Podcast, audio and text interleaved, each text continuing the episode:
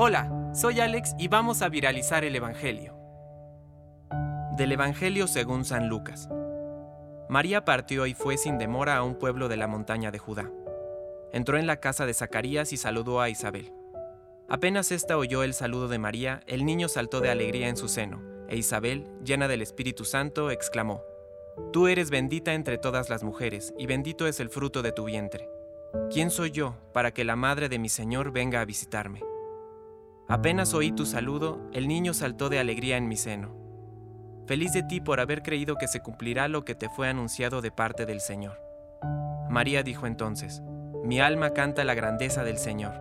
Mi espíritu se estremece de gozo en Dios, mi Salvador, porque Él miró con bondad la pequeñez de su servidora. En adelante todas las generaciones me llamarán feliz, porque el Todopoderoso ha hecho en mí grandes cosas. Su nombre es santo, su misericordia se extiende de generación en generación sobre aquellos que lo temen. Desplegó la fuerza de su brazo, dispersó a los soberbios de corazón, derribó a los poderosos de su trono y elevó a los humildes, colmó de bienes a los hambrientos y despidió a los ricos con las manos vacías.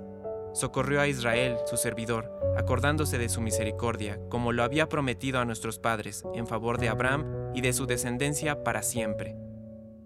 María permaneció con Isabel unos tres meses y luego regresó a su casa. Palabra de Dios. Compártelo, viralicemos juntos el Evangelio. Permite que el Espíritu Santo encienda tu corazón.